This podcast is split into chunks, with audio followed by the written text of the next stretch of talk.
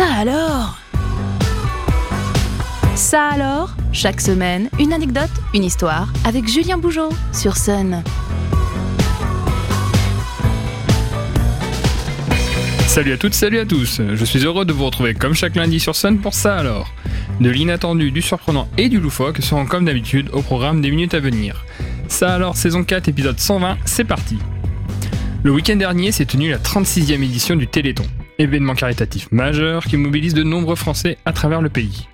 La mobilisation annuelle permet en particulier de financer des projets de recherche sur les maladies génétiques neuromusculaires. Bien que le week-end de collecte soit terminé, il est toujours temps de donner par téléphone au 3637 ou bien encore en se rendant sur www.téléthon.fr. Mais au-delà de ça, le Téléthon, c'est une occasion extraordinaire au travers de laquelle s'exprime toute la créativité des bénévoles au travers de défis toujours plus originaux. Petit tour d'horizon de quelques-unes des meilleures, ou pire idée, c'est au choix. On commence par un défi sportif d'ampleur qui n'est pas directement lié au Téléthon, bien qu'il trouve sa motivation dans la recherche contre le cancer. Jérôme Allaire, 31 ans, habite à l'année du côté de Guérande où il a décidé il y a quelques temps de cela de se lancer un défi assez fou, celui de remonter la Loire en kayak, mais à contre-courant.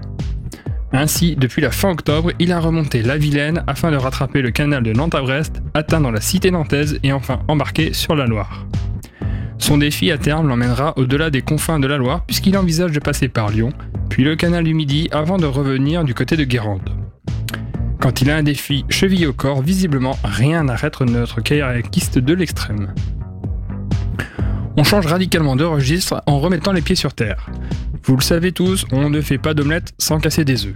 Et bien du côté de Sillan dans l'Isère, on a pris l'expression au pied de la lettre, puisqu'à l'occasion de ce Téléthon 2022, les bénévoles du coin se sont lancés un sacré défi, à savoir récolter 2022 œufs, pas un de plus, pas un de moins, et ceci afin, je vous le donne en mille, de cuisiner une omelette XXXXL. Visiblement, les amateurs étaient venus en nombre pour relever puis digérer ce défi hors norme. Visiblement, après ça, vous aurez fait le plein d'énergie et vous en aurez peut-être même à revendre. Ça tombe bien puisque du côté de Bayeux, on s'est lancé un défi de taille pour ce Téléthon 2022, celui de gravir l'Everest. Sauf si vos cours de géographie vous font vraiment défaut, vous devriez être intrigué par cette configuration de mont Everest planté au milieu de Bayeux. L'explication est toute simple. L'association Bayeux à bloc et l'amicale des sapeurs-pompiers organisent une animation originale de relais d'escalade. Ainsi, pendant toute la durée du Téléthon, sapeurs-pompiers locaux et membres de l'association d'escalade vont se relayer pour gravir de façon cumulée une hauteur équivalente à celle du mont Everest, à savoir 8849 mètres. Un relais de taille où il ne faisait pas bon faire tapisserie et manquer son tour. Bien que le Téléthon soit apparu à la fin des années 80, il demeure encore diablement d'actualité, en témoigne un nouveau format qui s'intensifie chaque année, le Téléthon Gaming. De quoi s'agit-il au juste? Eh bien, il s'agissait pour cette cinquième édition qui s'est euh, déroulée le 12 novembre dernier de proposer 50 heures de streaming non-stop diffusées sur les chaînes Twitch et YouTube du Téléthon. Ces streaming jeux vidéo ont vu près de 150 personnalités jouer en compagnie de jeunes malades et de chercheurs afin de récolter des dons. Et parmi tous les participants, notons la présence d'un duo qui décoiffe, Joël et Simone, dont on terre l'âge par correction, mais qui ont largement précédé l'arrivée des toutes premières consoles de jeux vidéo. Notre duo, basé en Indre-et-Loire, s'est rendu le 12 novembre dernier à Paris pour défier de jeunes streamers sur leur jeu favori, le e-bowling, puisqu'elles pratiquent comme des geekettes qu'elles sont devenues sur la Wii.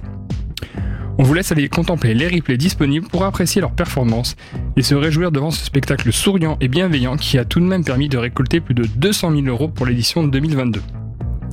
Avant de nous quitter, je vous invite à découvrir le bonus Ça alors, une info insolite bonus à découvrir en descriptif de l'épisode sur le site et l'application MySun, ainsi que sur toutes les plateformes de podcast. J'espère que ce nouvel épisode de Ça alors aura comblé une curiosité insoupçonnée en vous. Je vous dis à la semaine prochaine sur Sun et tous les jours sur Facebook pour une dose de culture inattendue.